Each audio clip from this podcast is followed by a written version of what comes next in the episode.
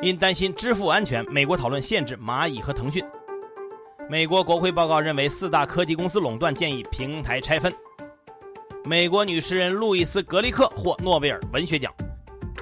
财新 Morning Call 唤醒你的资讯早餐。今天是十月九号，星期五。各位听友早，我是张红，欢迎收听今天的节目。八天的长假一晃而过，开工第一天，咱们先来总结一波长假的各项数据。据文化和旅游部数据显示，八天假期全国共接待国内游客六点三七亿人次，按可比口径同比恢复了百分之七十九。中国银联披露，从一号到七号，银联网络的交易金额达到了二点一六万亿，同比增长百分之六点三。在国庆和中秋当天，也就十月一号，交易金额超过了三千三百亿，同比增长百分之十五点五。具体来看，旅游、出行、购物是消费的主力，当然还有不少人趁着假期好好的看了几场电影。从一号到七号，我国电影票房约为三十六点九六亿，取得了史上国庆档票房第二高的成绩。其中，档期票房前三分别是《我和我的家乡》、《姜子牙》以及《夺冠》。从这些数据可以看出，大家真的出去使劲消费了一把。长期的疫情也憋坏了不少人。在十月四号姚基金组织的公益论坛上，就有研究显示，和平时相比，在疫情隔离期间，中国居民身体活动不足的患病率上升了三倍多，从百分之十四点一增加到了百分之五十七点五。其中，女性的活动性低于男性。对此，中国篮协主席姚明认为，体育和健康部门必须联动协调，助推运动，更好的促进健康，这也是后疫情时代公共卫生的重要一步。再来说说市场的消息。据彭博报道，最近几周，美国官员加紧了对限制支付宝和微信支付的探讨，原因是担心这些数字支付平台会威胁美国的国家安全。如果美国政府推进这些行动，蚂蚁集团在上海、香港两地的上市计划将首当其冲。目前还尚不清楚是否允许美国投资者参与这次 IPO。说到了 IPO 呢，另一边也有一个科技巨头迈出了上市的步伐。昨天，平安集团旗下的陆金所在美国公开递交了招股文件，虽然没有披露具体的融资金额，但据了解，在去年十二月上一轮融资之后，陆金所的估值已经达到三百九十四亿美元，它有可能成为今年在美上市的最大中概股 IPO。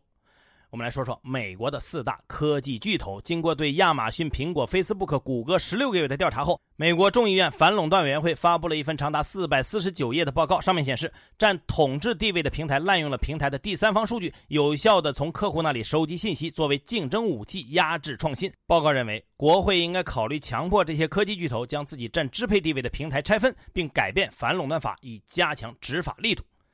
接着来说一说美联储的警示。美国东部时间十月七号，美联储公布的九月会议纪要称，美国经济前景虽然已经有所改善，但仍面临新冠疫情、地缘政治不确定性等等显著风险。同时呼吁美国政府和国会出台新一轮财政刺激政策，并表示，如果在今年年底前不能拿出和疫情相关的经济援助计划，美国第四季度的经济增长可能会以比预期更快的速度减缓。再来关注一下新鲜出炉的诺贝尔化学奖和文学奖。曾经揽下多项国际大奖，也是伦理争议巨大的基因编辑技术，终于获得了诺贝尔奖的认可。对基因模检有着开创性贡献的两位女性科学家伊曼纽尔·夏彭蒂埃和珍妮弗 ·A· 杜德纳一起获得了今年的诺贝尔化学奖。同样，今年的诺贝尔文学奖得主也是一位女性，美国女诗人路易斯·格利克。评委会表示，他有着无可辩驳的诗意之声，以朴素的美感使个体的存在具有普遍性。他的代表作有《阿基里斯的胜利》《野鸢尾花》《忠贞良宵》等。另外值得一提的是，按照惯例，诺贝尔奖颁奖典礼将在每年十二月十号诺贝尔逝世纪念日举行，但受新冠疫情影响，今年的传统颁奖典礼将变为线上连线直播。最后呢，再来看一下疫情消息。香港本地疫情再次出现波动。昨天，香港卫生防护中心通报，单日新增十八宗确诊，其中十四宗为本地感染，而且有一人感染源头不明。自十月二号以来，香港新增本地病例由前一周的八例增加到了三十五例，增幅超过三倍。而且过去一周里，源头不明的病例占比达到了百分之二十，这显示出社区的隐性传播在加剧。再来看全球数据，截至北京时间今天早上六点，全球累计确诊超过三千二百三十七万例，累计死亡超过一百零五万例。其中，美国累计确诊逼近七百六十万例，累计死亡超过二十一点二万例；印度累计确诊超过六百八十三万例，累计死亡超过十万例；巴西累计确诊超过五百万例，累计死亡超过十四万例。说到美国的死亡人数呢？十月六号，美国国家过敏症和传染病研究所所长福奇警告说，如果不遵守公共卫生之道原则，到今年冬天，美国新冠肺炎死亡人数。可能会达到三十万到四十万。目前，全美国有超过两成的医院重症监护床位使用率超过百分之八十。英国的疫情也不太乐观。截至十月七号，英国已经连续五天单日新增确诊病例数过万，部分地区酒吧和餐馆再次关闭。李嘉诚去年斥资四百三十亿美元买下的英国最大连锁酒吧 Green King 也宣布暂时将关闭七十九个站点，其中大约三分之一，也就是二十五家门店，预计将永久关闭，同时裁员八百人。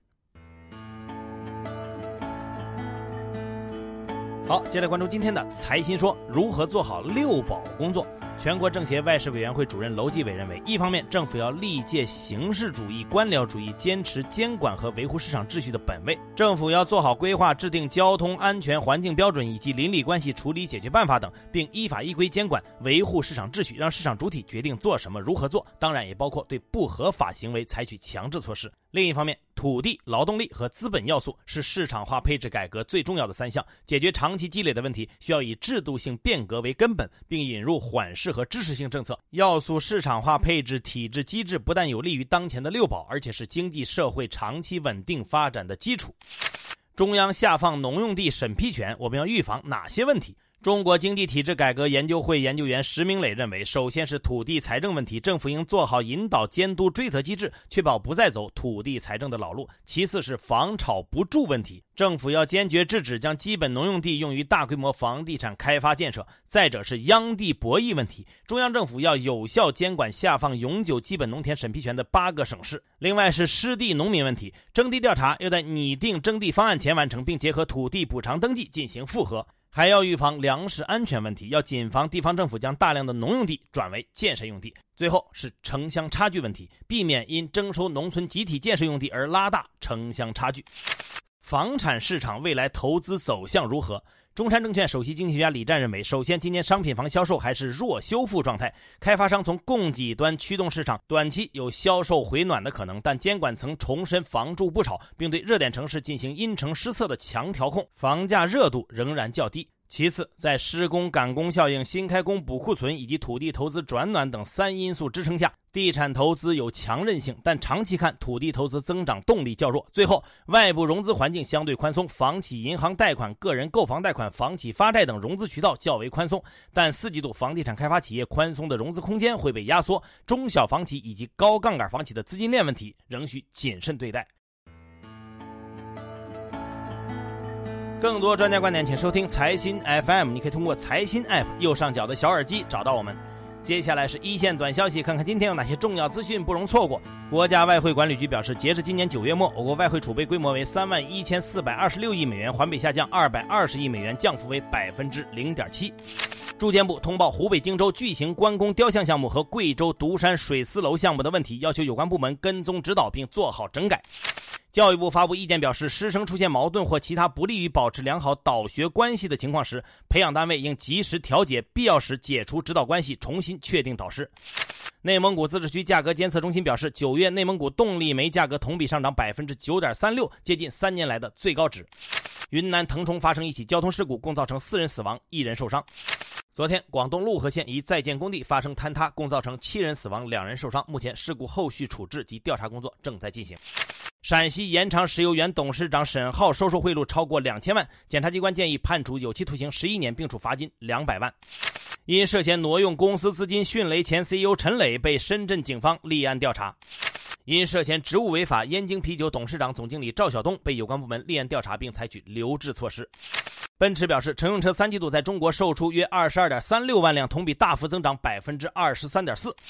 当地时间七号，美国总统特朗普表示，驻扎在阿富汗的美军应在今年圣诞节前撤回美国。当地时间八号，特朗普团队表示，他们同意将第二次辩论推迟一周，以便可以亲自参加辩论，而不是在线上进行。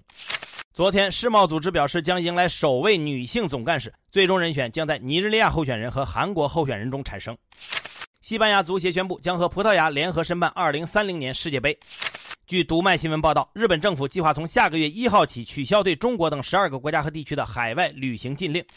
最后是国际资本市场，美股三大股指小幅收涨，道指涨百分之零点四三，报收于两万八千四百二十五点五一点；纳指涨百分之零点五零，标普外指数涨百分之零点八零。热门中概股涨跌不一，优信涨百分之十，兰亭集市涨百分之十六点七五，迅雷跌百分之七点八七。隔了一个长假，好久没和各位听友聊一聊了。这期节目的最后呢，还是要和各位来个互动福利时间。刚刚呢，我们节目里也提到了，这个长假不止国庆档票房暴涨，旅行、购物等等消费也在复苏当中。那么过去的这个假期，你是如何为消费做贡献的呢？无论你是在家里蹲，还是在外人山人海，都欢迎来和我们分享。老方法，来关注财新视听的公众号“财新视听”，找到今天节目的推文，在下方留言就可以直接参与讨论。我们会抽取十位听友，每人获得一张电影票。欢迎大家继续为消费来贡献力量。今天要为大家送出的是由刘昊然、彭昱畅尹昉主演的青春励志电影《一点就到家》电影票。